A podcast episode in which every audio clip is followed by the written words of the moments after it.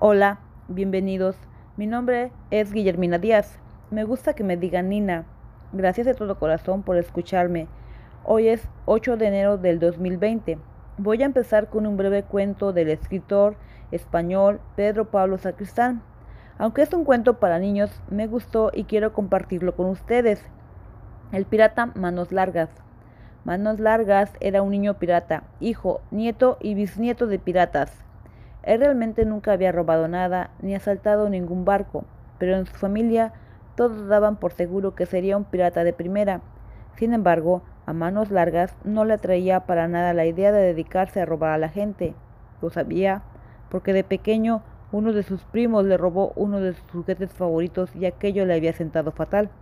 Según fue creciendo, el bueno de manos largas empezó a angustiarse con la idea de que en cualquier momento surgiera su verdadera personalidad de pirata y no pudiera evitar dedicarse al robo, al abordaje y los pillajes.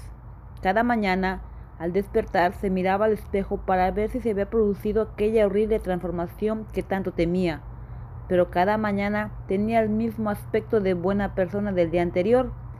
Con el tiempo todos se dieron cuenta de que Manos Largas no era un pirata como los demás, pero era tan larga la tradición familiar de estupendos piratas que ninguno se atrevía a decir que no era pirata.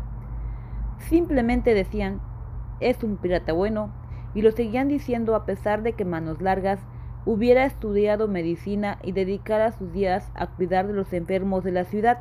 Sin embargo, Manos Largas seguía temiendo convertirse en pirata y cada mañana seguía mirándose al espejo hasta que un día, viéndose viejecito y mirando a sus hijos y a sus nietos, ninguno de los cuales había llegado a ser pirata, se dio cuenta de que ni él ni nadie tenía que ser pirata ni ninguna otra cosa de forma natural ni por obligación.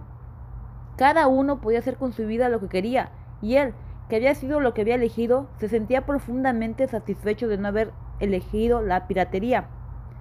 Bueno, ese fue el cuento. Reflexionemos. Hemos escuchado, leído y hasta visto películas acerca de piratas, ¿cierto? Ahora díganme, ¿ustedes qué opinan de la vida que llevaban los piratas? Sí, tendremos cada quien una opinión diferente. A algunos les gustará la vida que llevaban los piratas, a otros no. Preguntémonos cómo hemos llegado a ser lo que hoy somos. Nos presionaron nuestros padres, o la familia, o nos dieron ánimos, o nosotros nos motivamos para llegar a ser lo que hoy somos? Si hay algo que no te gusta de lo que eres ahora, este es un buen momento para mejorar o modificar tu situación. Puedes empezar a estudiar. Nunca es tarde para hacer lo que te gustaría hacer. Puedes llegar a hacer aquello que tú te propongas. Solo es cuestión de ti. Tú decides.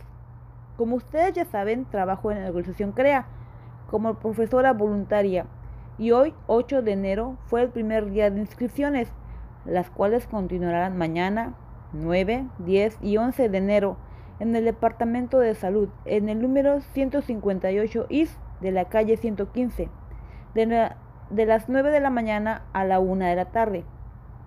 CREA cuenta con clases de alfabetización, primaria, secundaria y TAS, lo que antes era el GD, lo que sería nivel preparatoria o bachillerato en nuestros países. Todas estas clases son en español. También hay clases para aprender inglés básico e intermedio, clases de ciudadanía en inglés, club de lectura en español y un taller de joyería que son gratuitos. A continuación, breves testimonios de personas que estudian en CREA. Hola, buenos días. Mi nombre es Jorge Gómez. Eh, soy de Colombia. En estos momentos estoy estudiando el TAS-GD en CREA, Centro de Recursos Educativos para Adultos, donde la profesora Nina hace parte como profesora. Estoy estudiando porque no tuve la oportunidad de estudiar en mi país natal y el poder hacerlo ahora me brinda nuevas oportunidades hacia un futuro mejor. Gracias. Hola, buenas tardes. Me encuentro aquí con Mirna. Hola maestra Nina, buenas tardes. Pues yo soy Mirna, soy estudiante del Centro de Recursos de Educación para Adultos, por sus siglas eh, CREA. Eh, sentí la necesidad de ayudar a, mis nenas, me di cuenta que tenía que repasar los conocimientos y busqué esta alternativa. Estudiar. Debemos prepararnos y actualizarnos en el uso de la tecnología, ya que cada día hay innovaciones. Eh, ahora, por ejemplo, las, las las máquinas de Metrocar se tienen que utilizar ya con eh, alta tecnología. Y para mí terminar el TAS es para obtener un certificado. Me he dado cuenta que para cualquier trabajo piden el, el certificado del TAS. Si no tiene uno ese documento, simplemente no consigue uno un trabajo. Y si consigue uno trabajos es poco remunerados.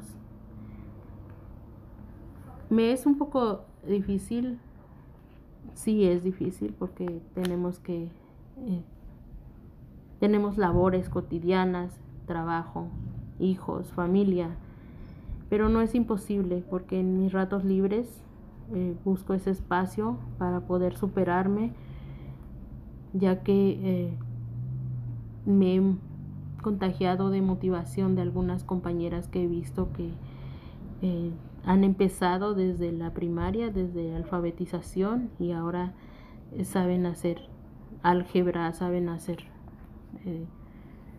muchas cosas, aprenden en talleres que dan en, CREA como tejido, eh, bordado a mano, computación y, van saliendo adelante. Entonces, hay una frase que me gustó mucho que quiero mencionar y es que la gota no agujera la piedra, la roca por, por la fuerza, sino por la constancia.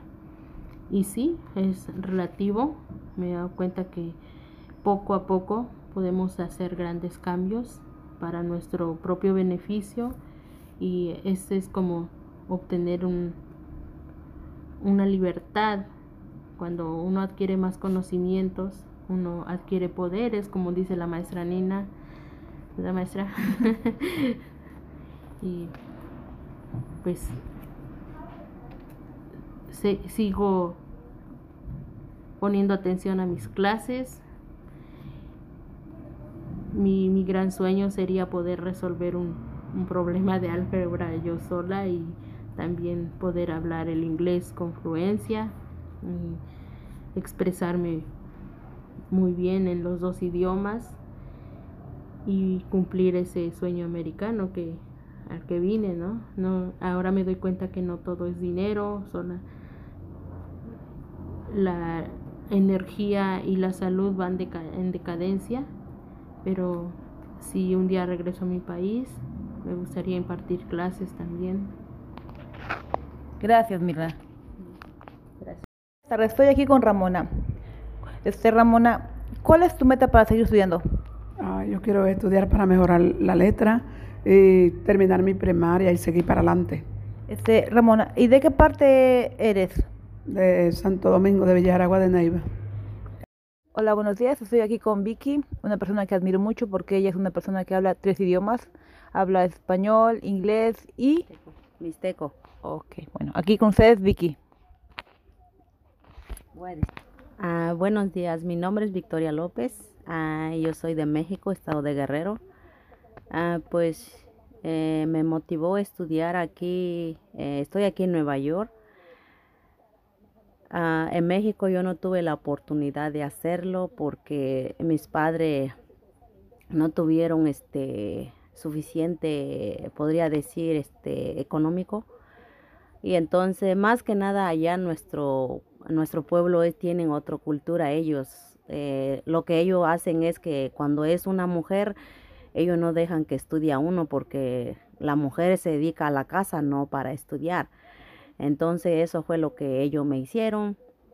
No me dejaron estudiar, pero mi sueño era eso, seguir estudiando y pues no tuve esa oportunidad. Y bueno, sus razones mi padre tendrán por qué no me dejaron estudiar. Y entonces ya que estoy en este país, tengo esa oportunidad, pues lo estoy aprovechando. Aquí terminé la, la primaria en Little Sister la secundaria lo terminé en CREA, gracias a Dios, con la ayuda de la maestra Lupita. Me apoyó mucho, especialmente porque yo no sabía escribir bien. Eh, a veces yo comía las letras, pues yo no lo podía hacer, la maestra estaba atrás de mí, me decía, no, esto se escribe así y así. Pues poco a poco iba yo este, comprendiendo cómo era eso, porque como se lo vuelvo a decir, yo hablo mixteco. Y entonces para mí fue muy, muy difícil aprender nuevo idioma y pues llegar en este país es, hay otro más idioma, hay inglés especialmente. Entonces se me complicó todo, es, era muy difícil para mí. Porque digo, ¿qué prendo? ¿Prendo español o prendo inglés? Pues digo, lo que venga es bienvenido. Pues tuve, tengo esa oportunidad de aprender más español más que nada en este país, porque a veces si tú no sabes en español, pues te dicen cosas que ni sabes o qué te están diciendo, ¿verdad? Y entonces eh, también es buena oportunidad aprender porque tuve mi niña aquí y entonces yo no pude ayudarla más que nada con las tareas, se me dificultaba mucho porque en inglés y en español, entonces por dónde me voy. Y entonces ese fue mi motivo de, de estudiar. Y, y también mi consejo les doy a las mamás que tienen la oportunidad, que aprovechan aprender. Hay, aquí en este país hay mucha organización que ofrecen esa ayuda para los adultos que para que aprendan, para que no, no dejen de llevar a la gente cuando le dicen esto y esto. Y entonces es mejor que tú prendas bien español, que sepas escribir. Y así no te vean la cara no sé qué, que esto. Bueno, para no decir palabras. Y entonces eso es mi consejo que yo les doy a las mamás que tengan la oportunidad. No desaprovechen la oportunidad. Pónganse a estudiar, dedicar. Aunque no sepan escribir, no sepan leer, vayan a sentar a escuchar lo que están hablando para que ustedes también se motivan más. A veces dice, pero es que yo no puedo, no, no es que tú sí puedes, puedes hacerlo. Una vez a mí me dijeron, no, ¿para qué tú estudias? Si ya estás grande. Y dije entre mí, pues digo, pues si me están diciendo que estoy grande, ¿para qué voy a estudiar? Pero dije, no, no me doy por vencida. No le voy a hacer esa caso persona porque a lo mejor me quieren ver para abajo y ellos quieren subir. No, dije, no. Esa es mi oportunidad de aprovechar a estudiar. Entonces les digo lo mismo a ustedes, mamá o papá, pongan a estudiar. No es necesario también ir ahí, oh no, llegué y puedo escribir y puedo leer, no. Váyanse a sentar ahí, ver lo que hace la maestra, lo que dice la maestra, lo que explica, pongan atención, porque yo comencé así.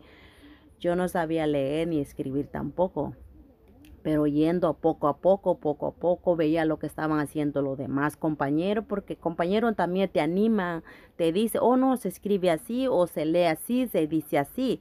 Y poco a poco va uno aprendiendo también, porque no es de noche a la mañana. Entonces, así es con nuestros hijos también. E, en ese, cuando nosotros estamos haciendo lo mismo, motivamos a nuestros hijos a seguir estudiando. Ese es un ejemplo que podemos hacer a nuestros hijos, porque, oye, si si tú no estás estudiando, no haces nada y tú quieres lo mismo para tus hijos, entonces ¿de qué ejemplo le estás dando a ellos? No le estás dando nada, lo nomás lo estás diciendo que ellos estudian, estudia, quiere buena calificación para ellos, pero si tú no lo estás ayudando tampoco. Entonces es bueno que ustedes vayan ahí ver cómo es eso para que ustedes entiendan sus hijos también, porque a veces como padres nosotros exigimos mucho, pedimos mucha calificación y realmente es difícil como para nosotros adultos, yo pienso que para los niños también es difícil porque hay que desarrollar todo lo que es ecuaciones, matemática, español, escritura y todo eso cuesta mucho trabajo porque yo soy una de esas mamás que me está costando mucho trabajo entenderlo y escribirlo. Y es el consejo que les doy a ustedes para que así también ustedes motivan a sus hijos para que no los engañen, para que no digan esto y esto. Es lo que yo puedo decir. Gracias, Vicky. Esos fueron los testimonios de estas personas, estudiantes de CREA. Agradezco a todos ustedes por escucharme. Bendecida y agradecida con la vida. Voy a producir más podcasts, estén pendientes, así que ustedes sabrán qué tan larga es la espera y la vida qué tan corta es.